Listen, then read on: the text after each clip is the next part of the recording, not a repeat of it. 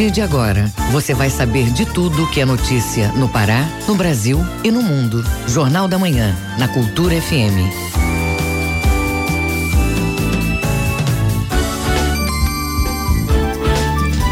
Muito bom dia, sete horas um minuto na Grande Belém. Hoje, quarta-feira, 8 de janeiro de 2020. Começa agora o Jornal da Manhã com as principais notícias do Pará, do Brasil e do mundo. A apresentação minha e de Bebel Chaves. Bom dia, Bebel. Bom dia, José Vieira. Bom dia, ouvintes ligados na Cultura FM e Portal Cultura. Participe do Jornal da Manhã pelo WhatsApp 985 639937. Mande mensagens de áudio áudio e informações do trânsito, repetindo o WhatsApp 985 639937.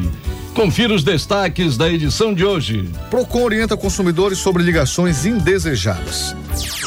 Prefeitura de Belém faz mutirão de vacina contra o sarampo. Emopa encerrou 2019 com mais de 100 mil bolsas de sangue coletadas. Com a chegada do inverno amazônico, aumenta a incidência das doenças respiratórias. Ação social oftalmológica beneficia moradores de Marapani. Escolas técnicas vão beneficiar mais de 4 mil alunos. Tem também as notícias do esporte. Conhecido mais um campeão no futsal paraense. E hoje o Clube do Remo faz um jogo treino em Salinas.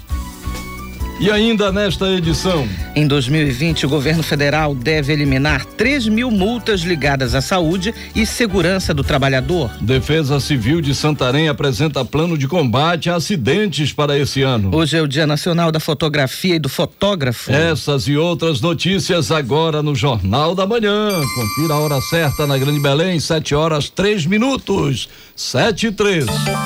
O Pará é notícia. Segurança Pública.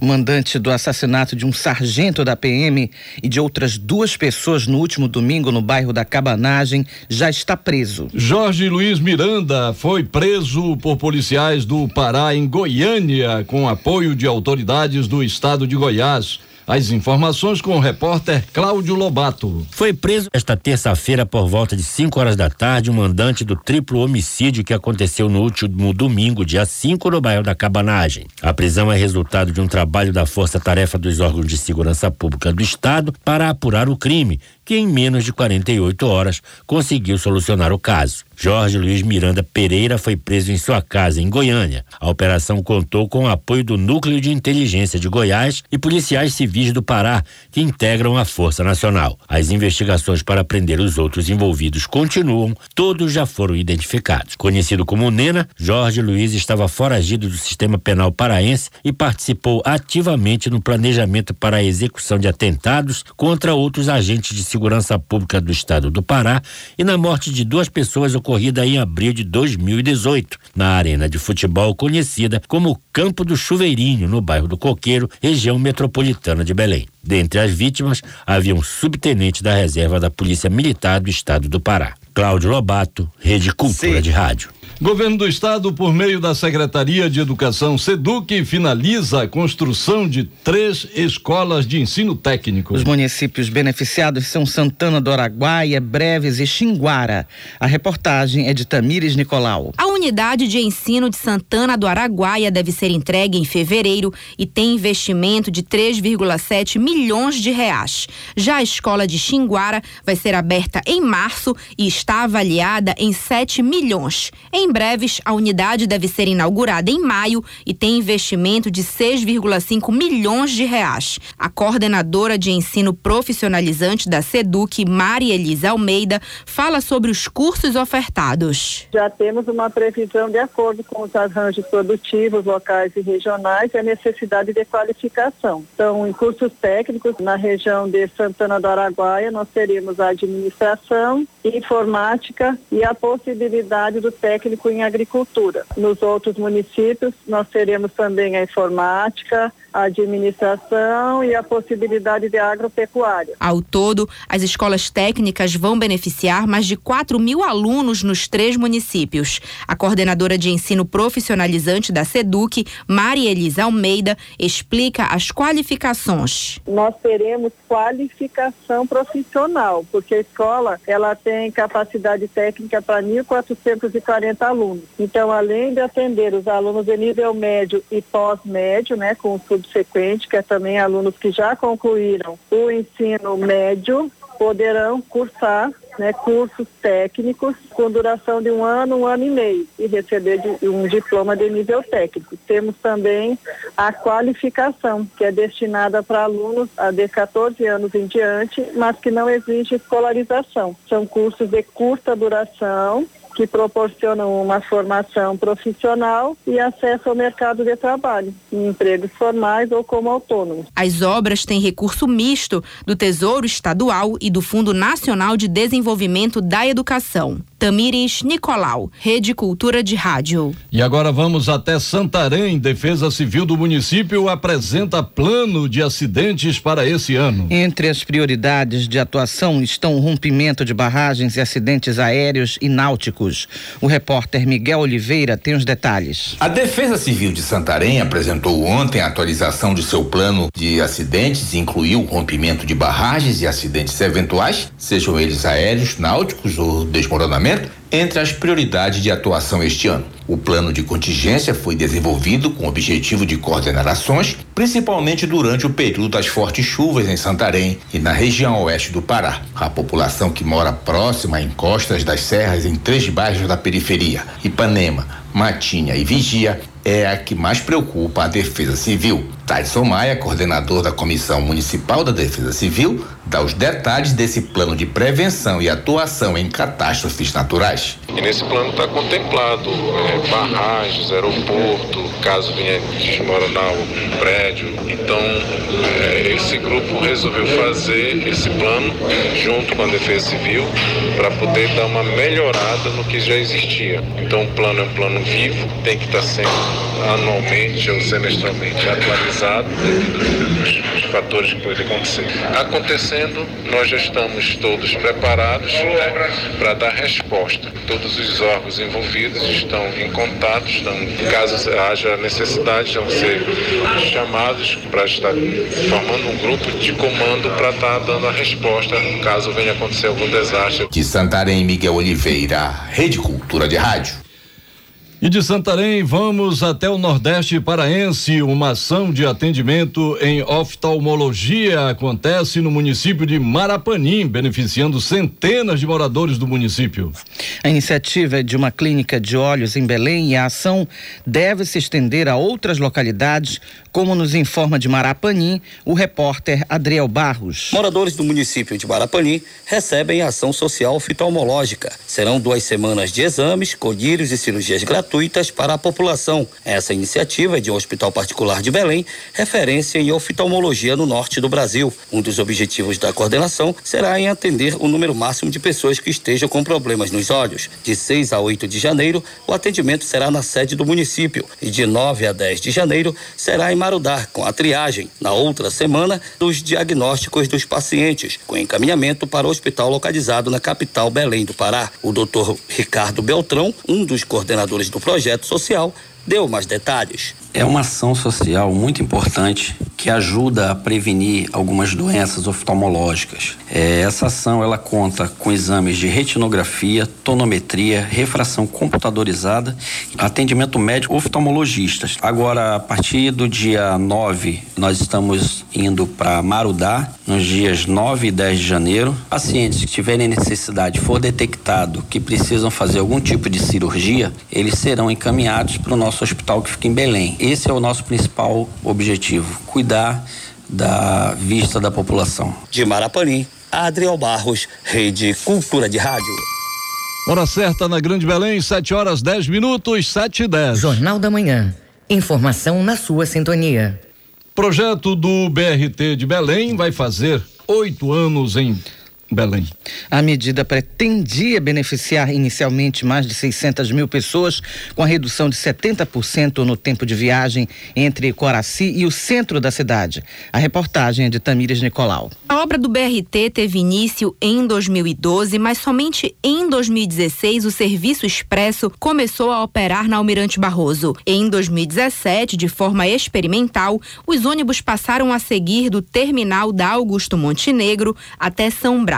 Em seguida, o percurso foi ampliado até o Tapanã com o aumento da frota dos ônibus. Em novembro de 2019, o transporte chegou a Icoraci com o terminal Maracacuera. O superintendente da CEMOB, Gilberto Barbosa, fala sobre as mudanças no trânsito. Essa racionalização ela já fez com que saísse do tráfego misto ou tráfego lateral sem veículos a partir de Icoraci e começaram a operar somente dentro da canaleta até São Brás é, 59 veículos, 150 padrões e 9 articulados a partir de Paraci. Então já iniciou a otimização da utilização da frota e também a racionalização do sistema, fazendo com que todos ganhassem, não só os usuários do serviço de transporte coletivo, mas a circulação de um modo geral da cidade. Na Augusto Montenegro, o BRT possui três terminais de integração e três estações. O fiscal das obras do BRT engenheiro Eduardo de Melo, explica o que ainda deve ser feito. Ainda está previsto pela Prefeitura nós executarmos a urbanização do segundo e do terceiro trecho. A urbanização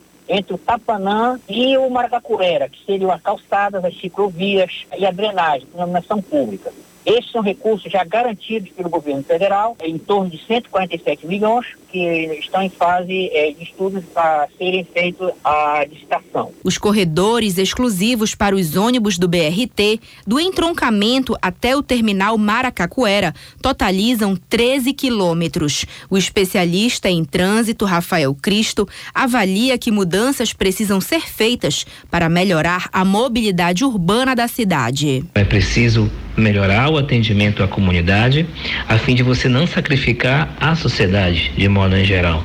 Então, o BRT certamente precisa ter feito, ser feito uma nova demanda para analisar a questão das linhas alimentadoras e tronco alimentadoras, porque é perceptível que a gente vê ônibus que circulam das canaletas do BRT que não são próprios. Isso também não é bom para o sistema de BRT no Brasil e certamente em Belém não dará certo, como não está dando certo. Agora, as alternativas para a Maria do Trânsito em Belém, eu penso, é relacionado ao incentivo do transporte público. A partir do momento que você não oferece uma qualidade de segurança, de higiene, a comunidade tende a partir para o veículo de transporte individual. O BRT deve beneficiar mais de 600 mil pessoas com a redução de 70% no tempo de viagem entre Coraci e o centro da cidade. Apesar disso, em Belém, a população reprova o transporte. Belém não tem estrutura para receber o que o BRT propõe, fora os atrasos na obra, o quanto demorou para ficar pronto e nem todo mundo tem acesso às melhorias que ficaram prometidas. O que mudou foi que reduziram as pistas e com isso o congestionamento aumentou. Belém cresce cada vez mais, cada vez mais tem veículos circulando pela cidade e a pista é estreita e de manhã cedo nos horários de pico é tudo parado, é tudo engarrafado. Trouxe foi mais dificuldade para se locomover. Acumulam um monte de ônibus, como aqui na, na Maracacuera. Não tem uma organização, é, não tem uma sinalização adequada, não tem uma proteção adequada para quem transita. Não é só a via expressa que deveria ter sido planejada. Ao longo da rodovia Augusto Montenegro, a gente vê um resultado de abandono, um resultado de serviço mal feito, de falta de planejamento. O que a gente vê é que só se pensou na via expressa dos ônibus. O investimento total do BRT é de 430 milhões de reais. Tamires Nicolau, Rede Cultura de Rádio. Você está ouvindo Jornal da Manhã. O ouvinte no Jornal da Manhã.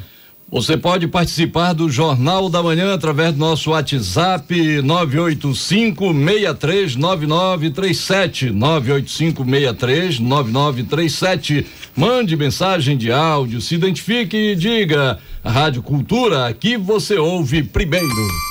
Hora certa na Grande Belém, 7 horas 15 minutos, 7 e 15. Ouça a seguir no Jornal da Manhã. Belém registra até agora 48 casos de sarampo. É daqui a pouco no Jornal da Manhã, gente. Volta já. Estamos apresentando Jornal da Manhã. Minuto da Justiça. Pessoal, um padre Benedito tava doido dizendo para mim: Ah, compadre, eu tô com medo de, de atrasar meu, a minha viagem, eu vou de TAM. Eu disse: senhor vai de TAM pra onde? Ele disse: É, eu vou ali pra Igarapé Miri, de TAM Basiliana. Eu digo, ah, então o senhor sabe o seguinte, se você vai de TAM, Basiliana, de, de tudo esses também, de transporte que não seja de avião, você tem direito ao seguro. Quando você compra a sua passagem, você está pagando junto com ela o seguro. Se é dele sumiço na, na de vocês, vocês metam-lhe na justiça, eles vão ter é dar-lhe conta de tudo que estava na, na de vocês, até do Rucabracha. Ah, é negócio aí você tá perdendo a, a dos outros. Meu nome é Paminona Gustavo e este é o programa Escuta, mano, o meu recado. Do Tribunal de Justiça do Estado do Pará.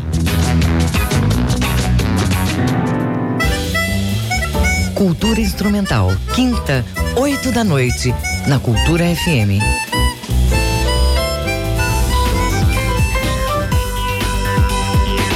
Voltamos a apresentar Jornal da Manhã. Previsão do tempo. De acordo com a Secretaria de Estado de Meio Ambiente e Sustentabilidade, na região metropolitana de Belém, devido à condição elevada de instabilidade atmosférica, o céu ao longo desta quarta-feira se apresenta nublado, variando a encoberto. Somente à noite o céu pode variar a parcialmente nublado. As chuvas neste dia vão ser contínuas, ocorrendo nos períodos da manhã e tarde, podendo se estender até o início da noite e a qualquer hora do período vespertino e início da noite pode ter ocorrências de trovoadas. Temperatura máxima de 29 e mínima de 23 graus. No nordeste do estado, durante a manhã e a tarde, céu parcialmente nublado, variando a encoberto. As chuvas se estendem por toda a manhã e tarde, adentrando o continente. Em alguns momentos desses períodos, podem ocorrer eventos de trovoadas e aumento da intensidade das chuvas. Durante a noite, céu parcialmente nublado, variando a poucas nuvens, com chuvas leves a moderadas no início do período. Temperatura máxima de 30 e mínima de 22 graus em Peixe-Boi. No sudeste paraense, as condições vão ser de instabilidade atmosférica, deixando o céu parcialmente nublado, variando a nublado durante todos os períodos. Pela manhã e tarde, os eventos de chuva vão ter maior duração e intensidade e também podem ser acompanhados de trovoadas. Para a noite, céu parcialmente nublado, variando a poucas nuvens, com chuvas leves e isoladas no início do período. Temperatura máxima de 29 e mínima de 24 graus em Eldorado dos Carajás. Hora certa na Grande Belém, 7 horas 19 minutos, 7 e 19. O trânsito na cidade. Vamos saber como está o trânsito na Grande Belém na manhã desta quarta-feira. Quem tem as informações é o repórter João Paulo Seabra. Bom dia, João. Olá, bom dia, José Vieira, Bebel Chaves e ouvintes da Rádio Cultura. É, começamos na rodovia BR-316, que tem um trecho com trânsito moderado é, no município de Ananindeua, no quilômetro 12, desde o bairro Centro até a Avenida Independência. Isso, aliás, isso é em Marituba. E posteriormente, com 21 quilômetros, já no Parque Ambiental de Ananindeua, até o viaduto do Coqueiro, e no quilômetro 1, com informações das câmeras do CIOP, o trânsito segue tranquilo nos dois sentidos, com bastante fluxo de carros, mas sem nenhum ponto de lentidão. Já na Avenida Boulevard Castilho França, que é no Ver o Peso, o trânsito segue tranquilo para quem vai para a Avenida Portugal. E na Almirante Barroso, o trânsito já está pesado nos dois sentidos da via, principalmente na esquina com a Júlio César, que é de onde nós vimos as imagens da, do CIOP.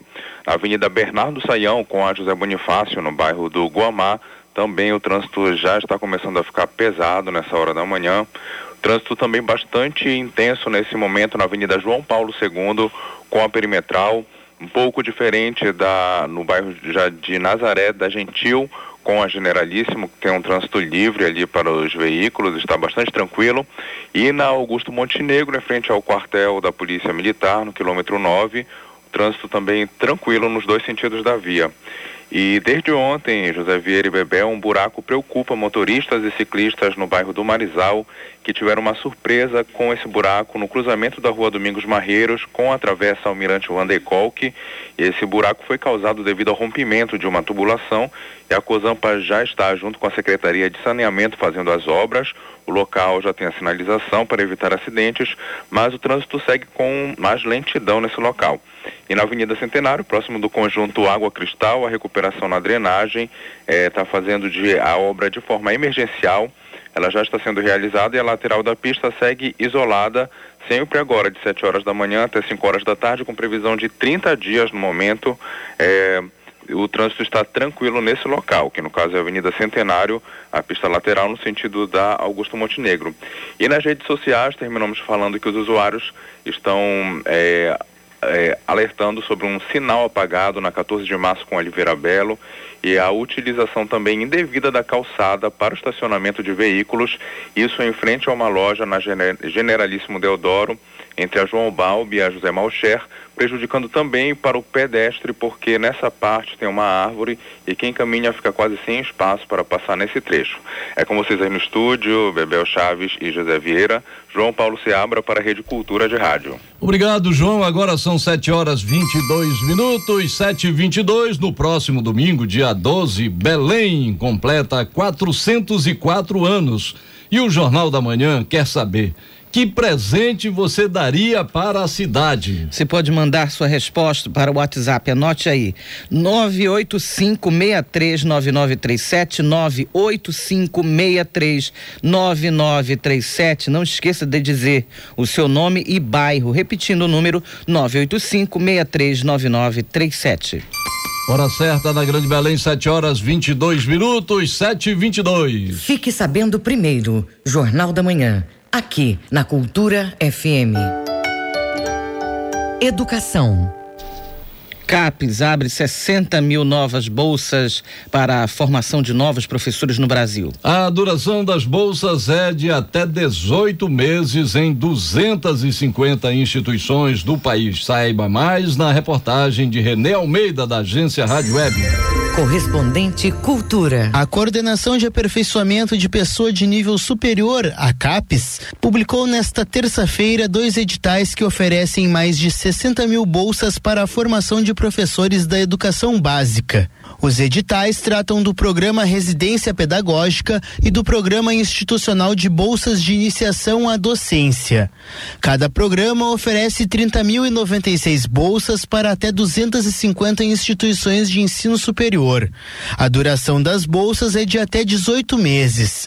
A coordenadora geral de programas de valorização do magistério da CAPES, Fernanda Litivin, explica o objetivo das bolsas. É um edital que tem como objetivo objetivo melhorar a qualidade da formação inicial dos professores no âmbito das licenciaturas e para isso o programa proporciona aos discentes dos cursos uma oportunidade de inserção no cotidiano das escolas e a expectativa é promover com isso uma maior integração entre educação superior e educação básica, uma maior articulação entre teoria e prática. Ela revela que a maioria das bolsas são voltadas para alunos de licenciatura, mas seus professores também serão contemplados. Além da modalidade de bolsa para o aluno da licenciatura, estão previstas bolsas para esse professor em exercício da escola, é o professor supervisor ou preceptor, que também recebe uma bolsa como incentivo. Além dele, professores da universidade responsáveis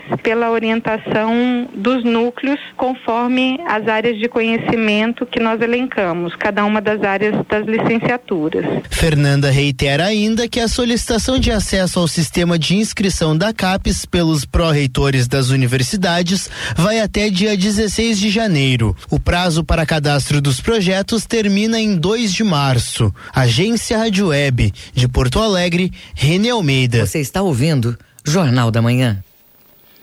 Hemopa encerra 2019 com mais de 100 mil bolsas de sangue coletadas. Neste início de ano, o Hemocentro reforça o apelo aos voluntários para garantir o estoque para o carnaval. Acompanhe na reportagem de Marcos Aleixo. O Hemocentro do Pará, Hemopa, encerrou 2019 com um balanço positivo. As doações cresceram cerca de 20% em relação ao ano anterior. Foram mais de 100 mil bolsas coletadas. O presidente do Hemopa, Paulo Bezerra, dá mais detalhes sobre este trabalho desenvolvido desenvolvido pelo Hemocentro no ano passado. Nós tivemos um ano de 2019 extremamente positivo, né? Um comparecimento muito grande, mais de 90 mil comparecimentos de pessoas para doarem sangue, além também de doações efetivas de mais de 90 mil também doadores. Esses números são extremamente positivos graças às nossas campanhas estratégicas que realizamos durante o ano, assim como as nossas campanhas externas, indo até instituições privadas, instituições religiosas, escolas, que foram grandes parceiros durante esse tempo de 2019. E as nossas campanhas internas também foram as grandes três estratégias que utilizamos para a gente poder alavancar essa doação de sangue no estado do Pará. Doadores como Paulo Manajás e Nilson Coelho sempre estão no Hemocentro doando sangue e destacam a importância desse gesto. Um amigo de um amigo meu precisou de sangue. Ele está no metropolitano internado e eu vim doar. Como sou doador já há muito tempo, eu vim ajudar ele. Qual é a importância para vocês ser voluntário e doar sangue? Ah, importante é que a gente ajuda o próximo, né? Eu sou doador daqui do Hemopa já há mais de 10 anos. Minha cunhada está precisando fazer uma cirurgia, eu resolvi ajudá-la mais uma vez, né? Por que que tu és doador esse tempo todo? É porque eu sou humano, eu preciso, eu vejo que várias outras pessoas precisam como eu preciso, entendeu? A importância disso qual? É, a importância é você ter, ter um coração bom e ser filho de Deus, né? Depois das festas de final de ano, as cadeiras de doadores do Hemopa estão ficando vazias e precisando de reforço do voluntariado. Ainda mais que estão chegando aí as festas de carnaval, onde a necessidade aumenta e ao mesmo tempo a doação fica reduzida. O presidente do Hemopa, Paulo Bezerra, destaca os procedimentos para você ser um doador de sangue. A partir dos 16 anos, com o responsável ao lado, com a carteira de identidade, está bem de saúde, tira uma boa noite, não tem ingerido bebida alcoólica alcoólica até os 69 anos, você pode vir fazer esse gesto de solidariedade que vai contribuir muito com a Fundação Hemopa. Se você quiser saber mais detalhes e procedimentos para doar sangue, é só ligar para o 3110 6500 3110 6500 e 0800 280 8118. 0800 280 8118. Marcos Aleixo, Rede Cultura de Rádio. Hora certa na Grande Belém, 7 horas 28 minutos, 7 e 28. Viva com saúde. Esses são tempos frios e chuvosos e basta a temperatura cair um pouquinho para que as doenças respiratórias ataquem com mais força a saúde de muitas pessoas. Saiba como se prevenir contra doenças que aumentam incidência com frio no Cultura de Saúde de hoje. A reportagem de Marcela Alencar. Com a chegada do frio, muitas pessoas sofrem com problemas respiratórios. É o caso do publicitário Vinícius Passos, que passou por um processo cirúrgico porque não conseguia respirar direito. Para ele, a queda da temperatura é muito prejudicial. Não conseguia respirar direito enquanto dormia e até dificuldade de respirar pelo nariz enquanto acordado. Fora isso, também a queda de temperatura, ou quando viajava, ou então aqui mesmo, quando a temperatura cai nesses períodos assim assim mais frios. Cuidado que eu tô tendo é de não me expor na rua depois das seis e pouco, sete horas, que quando começa a chover de novo, começa a ficar mais frio, né? Então, é para me acostumar, porque ainda tem uma certa dor no rosto, e uma dor na garganta. Tempo seco e a baixa umidade relativa do ar são fatores que contribuem para o aumento das alergias respiratórias, devido à alta concentração de poluentes na atmosfera. Com isso, há uma redução dos mecanismos de defesa do organismo, o que propicia o aparecimento de doenças respiratórias como a asma, bronquite, rinite e sinusite, como destaca o clínico geral João Batista. O clima é um fator né, agravante dessas doenças respiratórias devido você estar tá no ônibus que está quente, né, muita gente fechado, não tem um ar-condicionado, você desce, entra em contato com um chuvisco, então uma queda brusca da temperatura de quente e frio, isso pode te fazer com que nesse minuto a tua resistência seja um pouco diminuída e uma quantidade maior de bactérias ou de vírus pode afastar entrar ou adentrar no teu sistema respiratório, causando uma maior gravidade na doença. Os vírus respiratórios circulam o ano todo, porém no inverno amazônico sua ocorrência se torna mais frequente devido à manutenção das pessoas em locais fechados e com pouca circulação do ar. O clínico geral João Batista destaca que a prevenção é o melhor cuidado. O inverno amazônico é um fator que pode dificultar as doenças respiratórias, aumentar o quadro. Isso você tem que se prevenir com bastante líquido, frutas, né, principalmente as frutas cítricas, o limão, a cerola, a laranja, para que você tenha um aporte maior de vitamina C e caloria para o seu organismo. Grande parte dos problemas respiratórios é crônico ou de longo prazo. Os mais comuns são sinusite crônica, alergia e asma. De acordo com dados da Organização Mundial de Saúde, as alergias atingem em média 30% da população mundial. Especialistas estimam que, até o final do século, metade dos brasileiros deve sofrer com diversos tipos de alergias. Marcelo Alencar, Rede Cultura de Rádio. Hora certa na Grande Belém, 7 horas 31 minutos, 7 e 31 Ouça a seguir no Jornal da Manhã. Remo e Paysandu fazem amistosos de olho no Parazão. É daqui a pouco aqui na Cultura FM, não saia daí, a gente volta já. Estamos apresentando Jornal da Manhã. ZYD 233, 93,7 MHz. Rádio Cultura FM, uma emissora da Rede Cultura de Comunicação. Fundação Paraense de Rádio Difusão, Rua dos Pariquis, 3318. Base operacional, Avenida Almirante Barroso, 735. Belém, Pará, Amazônia, Brasil. Voltamos a apresentar Jornal da Manhã. Tábuas de Marés. Em Belém, maré alta às 10h39 da manhã, baixa às 5h46 da tarde e alta novamente às 10h53 da noite. Em Salinas, maré baixa às 1h15 da tarde e alta às 6h59 da noite. Em Mosqueiro, maré alta às 9h45 da manhã, baixa às 4h14 da tarde e alta novamente às 9h59 da noite. Em Belém agora são 7 horas 33 minutos, 7 e 33 Esporte. Carajás perde e fica sem chances na Copa São Paulo. Remy e Paysandu fazem amistosos no interior, já de olho no Parazão 2020. Manuel Alves. O Carajás jogou ontem pela Copa São Paulo de Futebol Júnior. Foi contra o Itapirense, o sediante desse grupo. Itapirense 2, Carajás 0. Foi a segunda derrota do Carajás, que agora fica sem chances de classificação, mas ainda vai jogar sexta-feira, às 5 horas da tarde, contra o Jacuipense da Bahia. Jogo esse só para cumprir tabela. E amanhã volta a campo a Desportiva, o outro representante paraense da Copa São Paulo. Vai jogar às 5 horas da tarde contra o Motoclube do Maranhão. Já é conhecido campeão paraense de futsal sub-13 ainda de 2019. O jogo decisivo foi ontem no ginásio do Nel e terminou com vitória do CEDEM. CEDEM 4, ACB de Bragança 2. Agora a diretoria da Federação de Futsal do Pará vai providenciar as datas e os locais das outras decisões pendentes ainda de 2019. É o caso do Sub-14, que vai ser decidido entre Clube do Remo e Santa Madre. A categoria Sub-16, que terá na decisão Teorema e Corinthians Sistema, e mais a categoria Sub-20, que está subjúdice. Isso tudo, lógico, para não falar no feminino, que ainda estão faltando as semifinais do Sub-15, as semifinais do segundo turno do adulto e a final do Sub-17, que vai ser entre a Mar de Maracanã e Guarani de Salinas. Estão abertas as inscrições para o passeio ciclístico SESI Senai. Essa programação está marcada para o dia 19 deste mês, a partir das 7 horas da manhã, no portal da Amazônia.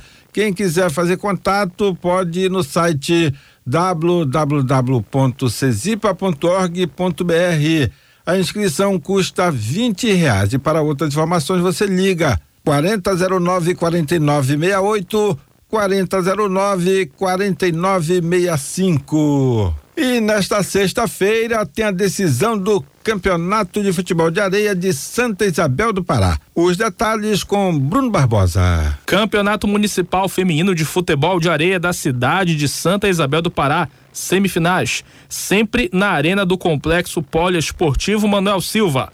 Santa Rita venceu o As Estrelas por 8 a 5 se classificou para a final. Na outra semifinal entre Juventude e Macapazinho, vitória larga do Juventude, 7 a 2. A final já tem data marcada. Vai ser nessa sexta-feira, dia 10, a partir das 9 horas da noite, na Arena da Praça do Ginásio. O Santa Rita e o Juventude estarão em ação, decidindo quem conquista o feminino de futebol de areia de Santa Isabel do Pará. Bruno Barbosa, Rede Cultura de Rádio. E mais um clube paraense anuncia que vai fazer pré-temporada como preparação aí para o Campeonato Paraense. Como se sabe, o Remo está em Salinas e o Paysandu em Barcarena. Estão se preparando aí para o Parazão. Agora chega a informação que o Bragantino também vai fazer uma pré-temporada. Vai ser de 12 a 18 deste mês em Santa Bárbara. O Bragantino que estreia no Parazão dia 19 às quatro da tarde em Bragança contra o Águia de Marabá. Hoje às três da tarde o Remo faz um jogo treino contra uma seleção rural de Salinas. O Paysandu também faz um treino aberto hoje à tarde em Barcarena. Domingo às 10 da manhã, Paysandu e Seleção de Barcarena. E domingo à tarde em Salinas, Clube do Remo e Seleção de Salinas. Era o que tínhamos de esporte para hoje no Jornal da Manhã desta quarta-feira. Jornal da Manhã que segue aqui pela 93.7 Cultura FM e a Rede Cultura de Rádio. Confira a hora certa na capital paraense, 7 horas 37 minutos, 7 e 37 Jornal da Manhã. Informação na sua sintonia. Belém registrou 48 casos confirmados de sarampo desde o ano passado. Para conter a cadeia de transmissão da doença, a Secretaria Municipal de Saúde está intensificando a vacinação em alguns bairros. A reportagem é de Brenda Freitas. Segundo a Secretaria Municipal de Saúde, os casos de sarampo em Belém começaram a aparecer desde agosto do ano passado e se intensificaram em dezembro. Até o momento, 48 foram confirmados e acenderam um alerta de vacinação. O objetivo da campanha da SESMA é parar a cadeia de transmissão, explica a diretora do Departamento de Vigilância em Saúde, Leila Flores. O nosso objetivo é conter o surto. E a gente só tem essa possibilidade de conter o surto vacinando. Então a gente precisa estar intensificando essa vacinação justamente para buscar as pessoas que ainda não se vacinaram e vacinar, que é a única forma que eu digo é de proteger contra a doença é a vacina. Dos casos de sarampo confirmados, oito estão no Guamá e 12 no bairro da Condor. Os outros estão nos bairros do Jurunas, Terra Firme, Canudos e Cremação. O sarampo é transmitido como uma gripe, pela tosse e espirro, mas pode se agravar e até causar morte. Por isso é bom estar atento. A dona de casa, Deise Oliveira, mora no Guamá e conta que não sabia que a doença pode causar a morte e por isso foi reforçar a dose com a família. Eu vim porque eu vi no jornal um rapaz de 24 anos morreu, eu fiquei com medo e eu vim. Porque eu fiquei com medo, porque até portando na minha rua tinha, numa igreja, tava tendo isso, acho que já faz um. Foi lá pro dia 15 de dezembro. Aí todo mundo me chamaram pra me tomar e eu não falei, ah, não vou não, não vou tomar não. Aí eu não quis tomar. E quando eu vi esse caso na televisão, eu fiquei com medo. Aí agora eu tô vindo, porque é meio grave mesmo isso. Os sintomas do sarampo são febre alta, coriza e manchas vermelhas pelo corpo. A ação de vacinação da SESMA contra o sarampo acontece hoje no Guamá, quinta e sexta no Jurunas, dias 14 e 15 na Terra Firme em Canudos e dias 16 e 17 na Cremação e na Condor, de 9 horas da manhã às 3 horas da tarde. As pessoas que devem se vacinar devem ter de seis meses até 49 anos de idade. Até os 29 anos é preciso duas doses para conferir a imunização. Dos 30 aos 49 anos, uma dose é o suficiente. Então é preciso ficar atento ao calendário de vacinação. Para os bebês, a primeira dose é até o primeiro ano de idade e o reforço é com 15 meses. Além dos dias de mutirão, as vacinas estão disponíveis em todas as unidades de saúde de segunda a sexta-feira, de 8 da manhã às 5 da tarde. Brenda Freitas, Rede Cultura de Rádio. Jornal da Manhã. Você é o primeiro a saber. O Mundo é Notícia. Vamos aos destaques das notícias pelo mundo no Giro Internacional com Fabrício Rocha. Segundo a agência F, o parlamento iraniano aprovou nesta terça-feira, por unanimidade, uma moção que qualifica o Pentágono e o Exército dos Estados Unidos como organizações terroristas, em resposta à morte do general Qassem Soleimani. O presidente da casa, Ali Lariani, explicou que, com a decisão, qualquer integrante de defesa e das Forças Armadas americanas serão identificados como terroristas. Os deputados também disseram estar preparando uma denúncia contra Donald Trump e o governo americano no Tribunal Penal Internacional de Haia e também as Nações Unidas. Os Estados Unidos já classificam a Guarda Revolucionária, organização que era chefiada por Soleimani, como terrorista. Duas bases aéreas que abrigam tropas dos Estados Unidos e da coalizão no Iraque foram atingidas por foguetes na noite desta terça-feira, segundo fontes de segurança norte-americana, informaram a veículos de imprensa no país e também nas redes sociais. Até o fechamento desta edição, ainda não se sabia se havia vítimas. A TV estatal do Irã disse que a Guarda Revolucionária do país lançou dezenas de foguetes como resposta à morte do general iraniano Soleimani na última sexta-feira, após um ataque americano. Uma das bases atingidas foi em Al-Saad, em Ambá. A porta-voz da Casa Branca disse que o presidente Donald Trump já foi informado dos ataques e está monitorando a situação de perto e consultando uma equipe de segurança nacional. Segundo a agência Reuters, a fumaça dos incêndios florestais da Austrália está se espalhando pelo Pacífico e afetando cidades da América do Sul e pode ter chegado à Antártida, alertou hoje a Organização Meteorológica Mundial. A fumaça dos incêndios já havia deixado o céu laranja em Auckland, na Nova Zelândia, mas até os céus distantes do Chile ficaram cinza por causa da fumaça. E a Organização Meteorológica Mundial citou relatos de que o pôr do sol da capital da Argentina, Buenos Aires, ficou vermelho. As chamas, que ardem há meses na Austrália, já emitiram 400 megatoneladas de dióxido de carbono na atmosfera e produziram poluentes nocivos, informou o Copérnicos, um programa de monitoramento da União Europeia. Fabrício Rocha, para a Rede Cultura de Rádio. Hora certa em Belém, 7 horas 43 minutos, 7 e 43 Fique sabendo primeiro, Jornal da Manhã, aqui na Cultura FM. Começou a valer este mês o serviço Não Perturbe, que permite bloquear chamadas de bancos e instituições financeiras. No Pará, o PROCON orienta os consumidores do estado sobre o que fazer em caso de ligações indesejadas. A reportagem é de Marcos Aleixo. Pergunta ao ouvinte. Quem já recebeu uma ligação de alguma empresa oferecendo produtos ou serviços pelo telefone com rastros de números de outros estados?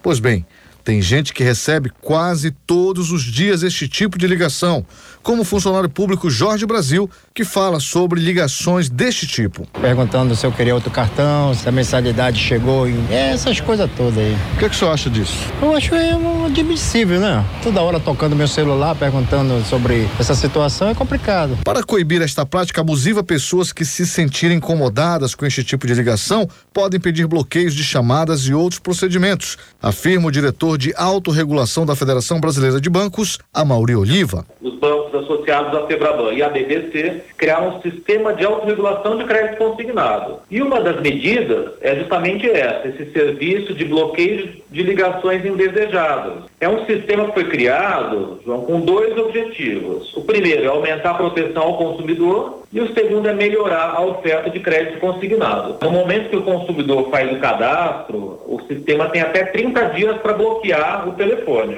E se o consumidor continuar recebendo ligações, ao próprio canal de reclamações da plataforma em nãomeperturbe.com.br e o banco também está aberto a receber a reclamação de todos os seus clientes. O sistema de autorregulação ele tem várias ações. Uma delas é o Não Perturbe, tem medidas corretivas para aqueles correspondentes bancários que têm muitas reclamações e tem uma série de compromissos dos bancos. Os bancos que não seguirem os compromissos que declararam estão sujeitos a multas de até um milhão de reais. Este tipo de serviço já está disponível no estado através do portal Não Perturbe. O diretor do Procon Pará, Nadilson Neves, detalha os procedimentos e como o consumidor deve utilizar o serviço. Ela passou a funcionar no dia 2 de janeiro. Essa plataforma permite bloquear ligações telefônicas com oferta de empréstimo consignado. O cliente poderá cadastrar o telefone fixo ou móvel no sistema Não Perturbe, que é o site, e as instituições, tanto banco como correspondente por eles contratado, eles vão ter um prazo de 30 dias para interromper essas ligações com oferta de operação de crédito consignado. Ou também o usuário poderá escolher entre bloquear instituições financeiras específicas ou bloquear todo o setor bancário e ou de telecomunicação, que a telecomunicação já é vigente, de uma só vez. E o bloqueio valerá por um ano. Se a empresa descumprir essa determinação, essa questão do não perturbe, o consumidor ele pode estar procurando o PROCON para a gente tomar as medidas cabíveis e sancionatórias por este órgão. Se mesmo assim o consumidor tiver dificuldades, pode ligar 151 ou ir à sede do PROCON localizada em Belém, na Travessa Lomas Valentina, 1150, bairro da Pedreira, em horário comercial. Marcos Aleixo, Rede Cultura de Rádio. E no próximo domingo, dia 12, Belém completa 404 anos e o Jornal da Manhã quer saber que presente você daria para a cidade. Mande sua resposta através de uma mensagem no nosso WhatsApp 98563 9937 98563 9937.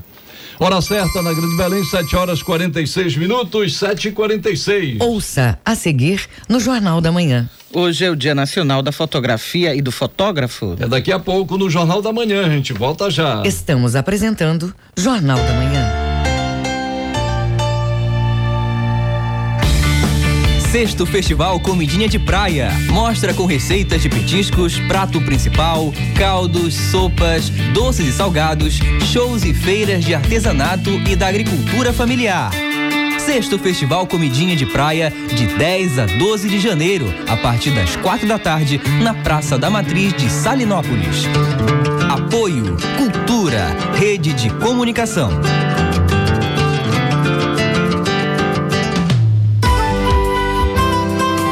Brasil Brasileiro, sexta, oito da noite, na Cultura FM.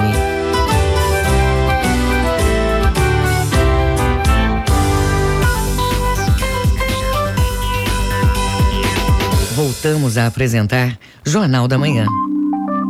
Previsão do tempo. De acordo com a Secretaria de Meio Ambiente, no sudoeste do estado, durante toda a quarta-feira, predomínio de céu parcialmente nublado, variando a nublado. Pela manhã, as chuvas vão ser mais intensas e acompanhadas de trovoadas. Já para os períodos da tarde e da noite, as chuvas vão ter intensidades leves a moderadas. Temperatura máxima de 31 e mínima de 26 graus em Jacareacanga. No Baixo Amazonas e Calha Norte, período matutino com céu parcialmente nublado, variando a poucas nuvens no final do período. Chuvas leves a moderadas em áreas isoladas no início da manhã. Durante a tarde e a noite, céu com poucas nuvens, variando a parcialmente nublado. As chuvas mais significativas ocorrem ao longo da tarde, no início da noite. Temperatura máxima de 31 e mínima de 23 graus em Curuá. No Marajó, céu parcialmente nublado, variando a encoberto durante os períodos da manhã e da tarde. As chuvas ocorrem com intensidade que varia de leve a moderada, com possibilidade de trovoadas. Já para a noite, céu parcialmente nublado, variando a poucas nuvens. Temperatura máxima de 29 e mínima de 25 graus em Afuá. Hora certa na Grande Belém, 7 horas 49 minutos, 7 e 49 Os números da economia Indicadores sobre o mercado de trabalho com melhoras no mês de dezembro. Os detalhes com Raquel Júnia, da Rádio Nacional. Na opinião de consumidores e de empresários dos setores da indústria e dos serviços, o mercado de trabalho brasileiro ficou mais favorável no último mês de 2019. O indicador antecedente de emprego, medido pela Fundação Getúlio Vargas, cresceu 1,5 ponto em dezembro. O indicador busca exatamente sondar a percepção sobre o mercado de trabalho e, com o resultado de dezembro, o índice atingiu 89,9 pontos, o maior patamar desde abril do ano passado. Outro indicador que avalia a percepção sobre o mercado de trabalho, o indicador coincidente de desemprego, também apresentou melhora. Os dados foram divulgados nesta terça-feira pela Fundação Getúlio Vargas. O indicador coincidente de desemprego, que mostra a opinião dos consumidores sobre a situação atual de desemprego no país, desceu para 95,3 pontos, uma queda de 0,8 ponto em relação ao mês de novembro, o que indica que a percepção sobre o nível de desemprego foi um pouco menos negativa. Na passagem de outubro para novembro, o índice havia subido 3,1 pontos, mostrando mais pessimismo em relação ao desemprego. De acordo com a Fundação Getúlio Vargas, os indicadores mostram expectativas mais favoráveis no último trimestre de 2019, mas ainda demonstram que há apreensão e percepção de uma recuperação recuperação ainda gradual do mercado de trabalho brasileiro para o início de 2020. Da Rádio Nacional no Rio de Janeiro, Raquel Júnior. Jornal da Manhã. Você é o primeiro a saber. Política. Em 2020, o governo federal deve eliminar 3 mil multas ligadas à saúde e segurança do trabalhador. Acompanhe na reportagem de Lucas Por Deus Leon, da Rádio Nacional. O presidente Jair Bolsonaro afirmou nas redes sociais que o governo deve eliminar até o final deste ano 3 mil tipos de multas relacionadas à saúde e segurança do trabalhador.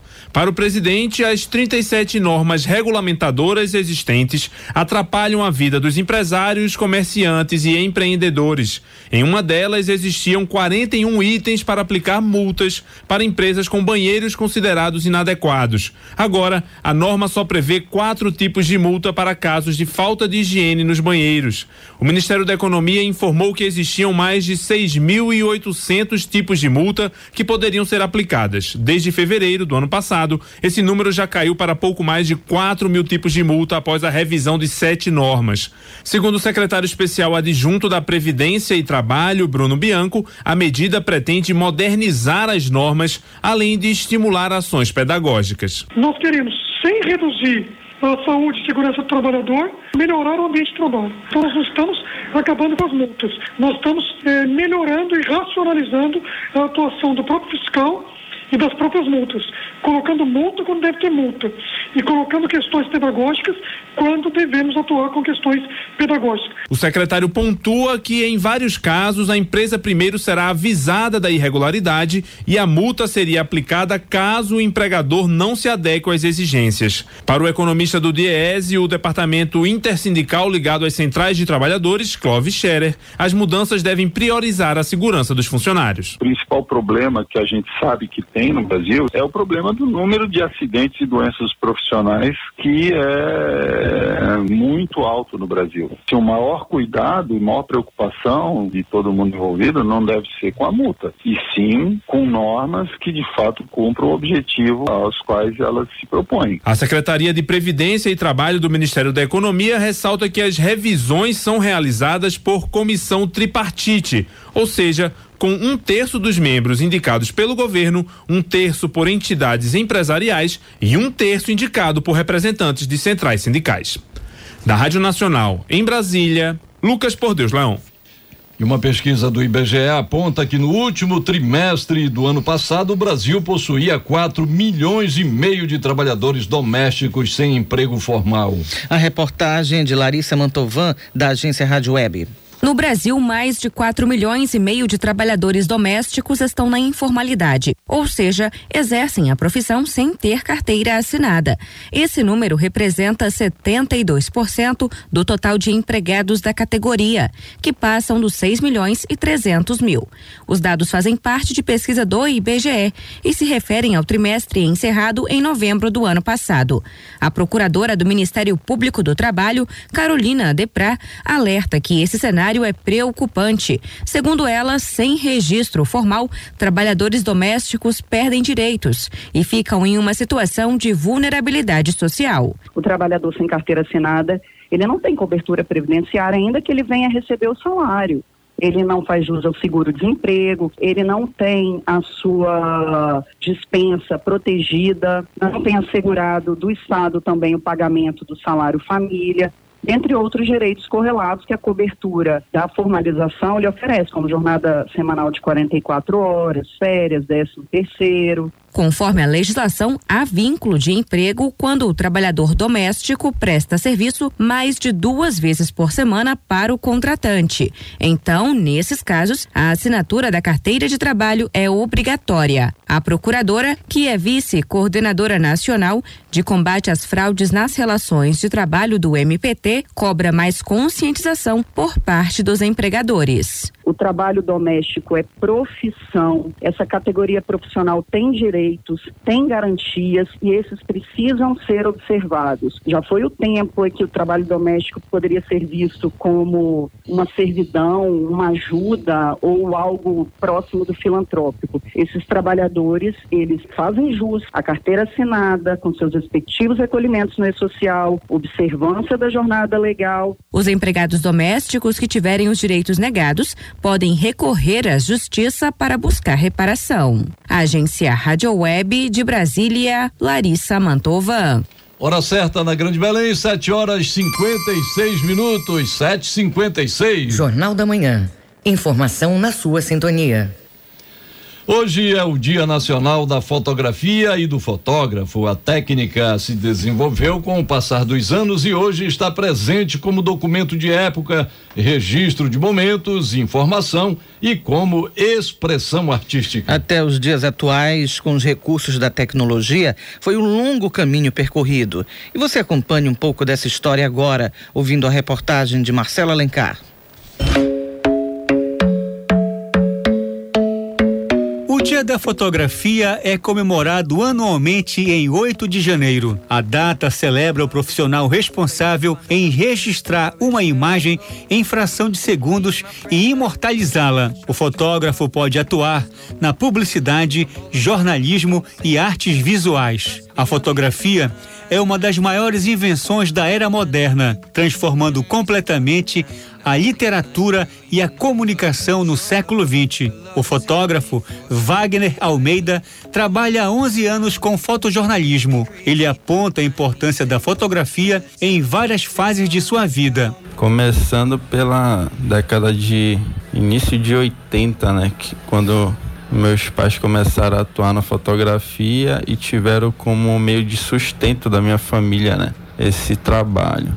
Então, esse período eles trabalhavam com câmera analógica, né? Obviamente, meados da década de 90, 94, é, a minha mãe começou os primeiros passos né, na fotografia, me ensinou a fotografia. Ela tinha um estúdio ali em Valdecães e ela começou a me ensinar a fotografar nesse estúdio. Foi quando eu conheci o fotojornalismo e a arte contemporânea também. A primeira câmera fotográfica se chamava daguerreótipo, inventada por Louis Daguerre e apresentada ao mundo em 19 de agosto de 1839, na Academia de Ciências da França, em Paris. Mário Quadros é fotojornalista, tem 45 anos de profissão, trabalhou nos principais jornais impressos. Ele aponta como surgiu seu amor pela fotografia. Que eu sou de uma família de fotógrafos, né? Meu pai era fotógrafo e comecei a fotografar aos nove anos, quando meu pai tinha um estúdio pequeno